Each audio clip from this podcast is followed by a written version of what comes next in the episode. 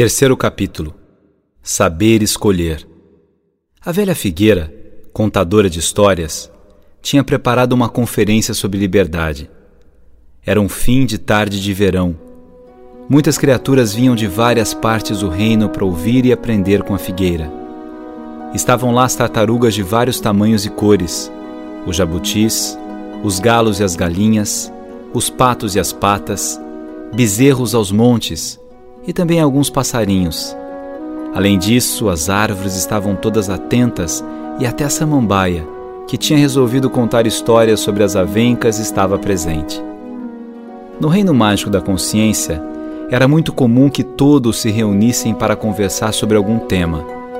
Essa era a forma que utilizavam para transmitir e receber informações, conhecimentos, saberes. No reino também havia escolas muito especiais Andorinha convidou a Margarida para a conferência, mas a Margarida declinou do convite, dizendo estar muito ocupada com os afazeres da montanha. Não foi. Andorinha foi. Não perdi uma única conferência da velha figueira. Já era fim de tarde e o sol resolveu ficar um pouco mais para não perder os ensinamentos. A lua concordou e chegou antes também. O espetáculo era grandioso. Sol e lua podendo serviço juntos, um em cada canto, atentos para tal conferência sobre liberdade.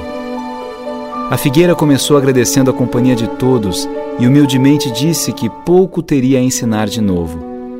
O mais importante era ajudar cada criaturinha a se lembrar do que havia no seu interior, aprender e recordar. O tempo pode fazer com que algumas lições fiquem esquecidas a rotina que existe em muitos reinos era um aliado perigoso da acomodação. No reino mágico da consciência, acomodação não havia. Beija-flor, começou a figueira, para você o que é liberdade? É sair por aí a beijar todas as flores do reino, poder fazer isso sempre que eu quiser, fazê-las felizes e por isso ser feliz também. Para mim, disse uma gaivota sem ser perguntada, é rasgar o horizonte, voar, voar, voar muito. É sentir a brisa mansa e serena. É contemplar os oceanos tão grandes e tão belos. Gostaria de falar também, disse a tartaruga. Pois não, concedeu a figueira. Em nossa conferência, cada um pode trazer o que há de melhor para ajudar os outros a perceber o que tem de melhor também. Queremos ouvi-la sim, tartaruga. Liberdade é poder sair por aí tranquilamente, sentindo o cheiro da terra, percebendo cada pequeno obstáculo. É olhar a pedra e rir dela e mudar de lado. É olhar a pedra e rir dela e passar por cima da pedra. É não ter de fazer sempre a mesma coisa. A terra é tão generosa.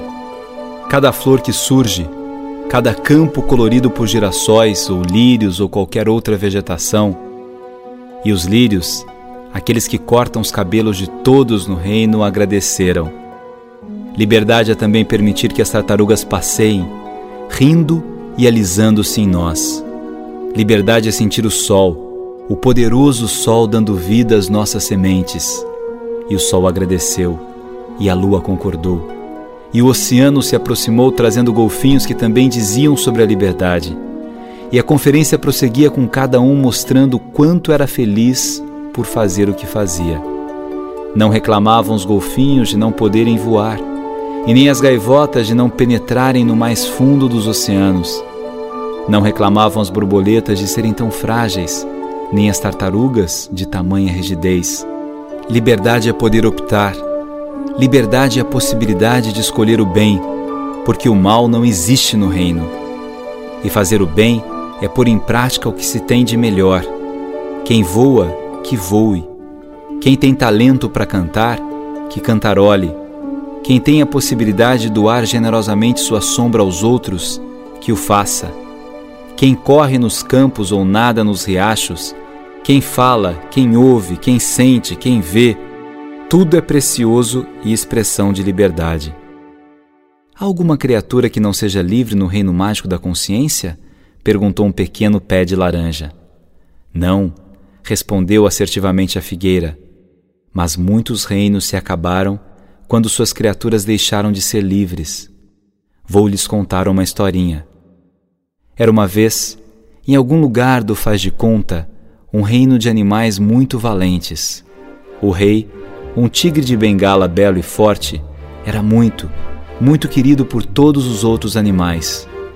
Não havia disputas, a cada qual o seu quinhão, a sua necessidade.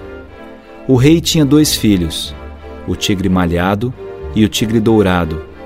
O rei tigre dava muita atenção ao reino, mas não ficava muito tempo com seus filhotes. E não percebeu quando uma onça, que se fazia amiga da casa, começou a gerar discórdia entre eles. Os irmãos tigres mal se falavam. Cada qual pensava no momento de suceder o pai. Cada qual se sentia mais preparado, mais belo, mais corajoso. E a onça prosseguia sugerindo que um destruísse o outro. Não há espaço para dois reis, dizia a onça ao tigre malhado. Seu irmão está tramando contra você. É melhor destruí-lo logo, dizia a onça ao tigre dourado. A coruja, que era profunda admiradora do rei tigre de Bengala, tentou alertá-lo das confusões causadas pela onça. Mas o rei não conseguia perceber. Só via a bondade dos animais. Não imaginava que alguém tão próximo poderia querer levar à guerra dois irmãos. E assim prosseguia seus afazeres, viajando aqui e acolá e deixando os dois nas mãos da ardilosa onça. A coruja tentou persuadir a onça a parar com essa confusão.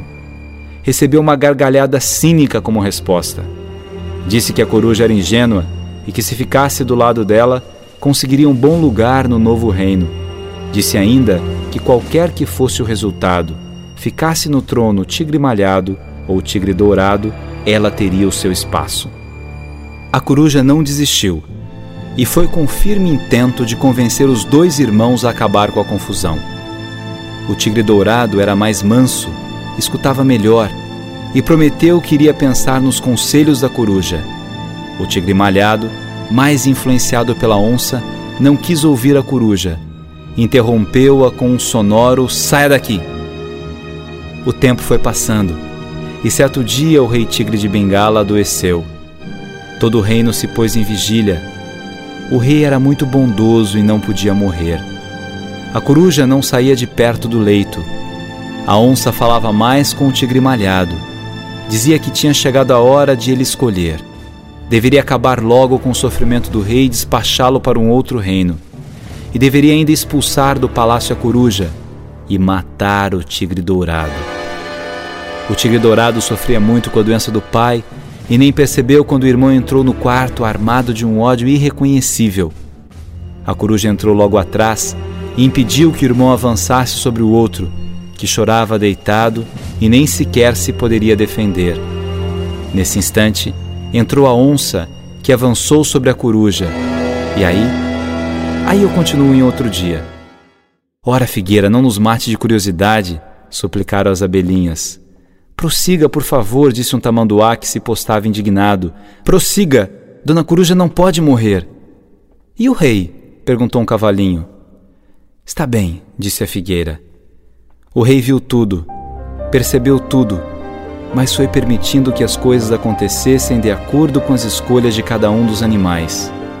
Estava um pouco melhor e, quando entrou no quarto, impediu que a onça atacasse a coruja e que o tigre malhado matasse o tigre dourado. Expulsou para sempre a onça, que foi viver de favores em um outro reino, até que desapareceu de tão magra e abatida que ficou escolheu quem deveria reinar com ele, o tigre dourado. E quanto ao outro filho, perdoou. Sabia que ele não tinha agido por mal, fez a escolha errada, ouviu o animal errado, foi ambicioso demais. E a coruja? perguntou o cavalinho. A coruja? Esta se tornou para sempre a conselheira real e ficou responsável por recuperar o tigre malhado. Foi quando uma estrela sorriu e disse à outra: é por isso que eu sempre digo: que bom que no céu há espaço para todas as estrelas. Uma não precisa tirar o brilho da outra para parecer mais. Como por encanto, ouviu-se em todo o reino uma música extraordinariamente bela. Uma música que vinha de um instrumento riquíssimo que nunca tinham visto ou ouvido no reino mágico da consciência. Pouco a pouco, a música ia tomando cada criatura e invadindo sua alma. De repente, todos começaram a sorrir e foram invadidos por um desejo imenso de dançar. Da figueira às abelhinhas, dos golfinhos aos carneirinhos, todos dançavam, riam e se deixavam contagiar pela música que ia proporcionando a todos uma sensação magnífica de liberdade. Uma música que vinha do céu, das montanhas, do riacho que também dançava. Então, como num passe de mágica, surgiu de todos os lados o rei menino, que tinha escutado toda a conferência e quis agraciar a distinta plateia com um generoso espetáculo. O rei menino sabia da importância da liberdade. Em seu reino todas as criaturas eram livres, cada qual fazia o que queria e sempre fazia o bem. Nada quebrava a harmonia. Um não se sentia diminuído por lhe faltarem alguns atributos, completavam-se. O artista foi tão perfeito ao criar todos diferentes que fez com que tivessem a necessidade de viver juntos, cada qual desempenhando sua missão, cada qual fazendo sua parte para que o reino continuasse existindo e cumprindo sua função. Como não há exageros no reino, as escolhas ficam mais fáceis. Dizem os mais velhos que há reinos em que as criaturas são dominadas pelos desejos e não pelas escolhas. O desejo sem a escolha se torna uma arma perigosa. A escolha organiza o desejo. Desejo de comer, de gritar, de bater, de tirar a roupa. Desejo de ser dono de tudo. Esses desejos destruíram reinos. O desejo da onça de acabar com a harmonia entre os irmãos tigres. O desejo do tigre malhado de acabar com o tigre dourado. E a escolha da coruja de fazer o bem de conversar com cada um dos envolvidos e tentar apaziguar a situação. Escolhas que nascem de um grande sonho. No reino mágico da consciência, eram sonhadores os periquitos e as bananeiras. Eram sonhadores os rinocerontes e as águas cristalinas que surgiam das nascentes. Essas nascentes sonhavam e nem podiam imaginar que de uma pequena corrente de água um rio forte, profundo seria construído não tivesse sonhado a nascente, talvez o rio não teria existido. Não tivesse sonhado a semente, será que haveria figueira e tantas e tantas árvores e flores e frutos? Não tivesse sonhado o artista, o reino mágico da consciência seria apenas uma possibilidade. A Margarida não foi à conferência da figueira. Ficou se remoendo. Ela tinha visto o lugar que não existia, o pântano, ela e a andorinha. Andorinha foi iluminada por uma luz que não se sabe de onde veio e tinha desistido de voltar àquele lugar tão assustador o pântano, o lugar que não existia, o nada. O reino era tão belo e complexo e eternamente novo que não havia necessidade de ir àquele lugar. Disso estava convencida Andorinha. A Margarida, por sua vez, estava ansiosa por voltar ao pântano. Andorinha bem que tentou convencê-la a ir à conferência da velha figueira sobre liberdade. A Margarida não quis ir. Preferiu ficar sozinha com seus pensamentos ou com a ausência de pensamento que pode ter sido causado pelo nada, pelo lugar que não existia, pelo pântano. Um beija-flor se aproximou delicadamente da Margarida. Percebeu sua estranha insegurança, percebeu sua fragilidade pôs-se a dançar e a dizer pequenos versos de poemas. Os beija-flores são profundos conhecedores das poesias e sabem a falta, a ausência, o vazio de uma alma que não se deixa habitar pelo encantamento da poesia. Com uma imensa cumplicidade, fez com que se aproximassem dois bentivis. Os bentivis são famosos pelos quadros que pintam. São artistas plásticos pintores cuja fama se conhece em todo o reino. Aliás, daí o nome. Conseguem ver tão bem as criaturas que são capazes de deixar marcada para todo sempre a expressão daquele momento. Pintam, e a pintura fica e permanece dando vida àquele momento que já reside no passado. Enquanto o beija-flor dançava e ria em volta da margarida, os dois bentivis começaram a pintar. A cena merecia registro. A Margarida muito bela, muito jovem, muito radiante. Esperava ansiosa pelo beijo do beija-flor. Queria muito ser beijada, tocada, acariciada, pela delicadeza daquela criatura que mexia as asinhas com uma velocidade impressionante. E o beija-flor sabia do desejo da Margarida, mas dançava mais para aumentar o seu desejo e marcar com docilidade todo o seu afeto. Está preocupada? perguntou o beija-flor. Sente falta do quê? continuou. A Margarida não respondeu, apenas sorriu. Sorriu delicadamente e naquele instante percebeu que não deveria ir ao pântano. O amor de um beija-flor fez reacender sua essência e orientar sua escolha. Por que escolher ir até o lugar que não existia? Por que se aventurar em um pântano que poderia esconder toda a sua beleza? Por que deixar todo esse reino mágico em busca de algo que não existia?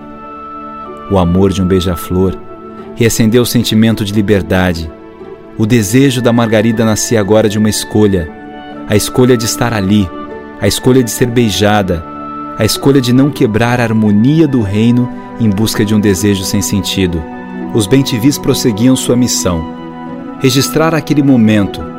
Com pincéis encantados, faziam movimentos delicados e riam, riam muito.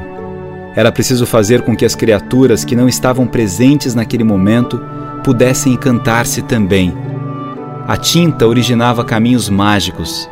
Os bentivis pintavam e cantavam, faziam com que a arte fosse uma manifestação dos sentimentos mais bonitos. Experimentavam dessa forma a imensa e indescritível sensação de liberdade. O cenário não poderia ser mais belo. Era o mesmo crepúsculo de verão. O sol já estava partindo. A conferência da velha figueira tinha terminado. A lua ia ocupando seu espaço ao lado de numerosas estrelas, que naquela noite resolveram fazer serenata. As lições de liberdade tinham inspirado ainda mais as criaturas que viviam e conviviam no céu imenso. Havia poucas nuvens que se esforçavam para acompanhar a música das estrelas e observar a arte dos bentivis. Também elas e o delicado vento riam das brincadeiras do beija-flor e da margarida as montanhas comentavam entre si. Espectadoras privilegiadas viram tantas e tantas vezes essas singelas manifestações de afeto entre as criaturas do reino. Apesar disso, divertiam-se como se fosse a primeira vez, porque eram também elas sonhadoras, e para quem sonha não há rotina, não há acomodação. Dizem que em outros reinos, depois de tanto presenciarem as desgraças, o que era cruel começava a ficar normal, parte da paisagem, do cotidiano. Na primeira crueldade, na segunda ou na terceira, sentimento de indignação. Nas demais, sentimento de acomodação. No reino mágico da consciência, não havia acomodação. E se o beija-flor ali estava na companhia dos bentivis, da lua e das estrelas, do vento leve, das nuvens, das montanhas, tudo isso demonstrava que a harmonia do reino se fazia presente para encantar e embalar a linda Margarida, que corria riscos de perder sua liberdade no lugar em que nada existia. No reino mágico da consciência, todas as criaturas se uniam, como que movidas por alguma força que impulsionava, nunca obrigava, impulsionava a fazer o bem. E lá ao longe, muito longe, e bem perto, muito perto da cena em que a Margarida e o Beija-Flor se amavam, embalados pela serenata das estrelas e pelo luar, havia uma luz. Uma luz que, sem se deixar perceber, auxiliava também os bentivis na fascinante arte de pintar.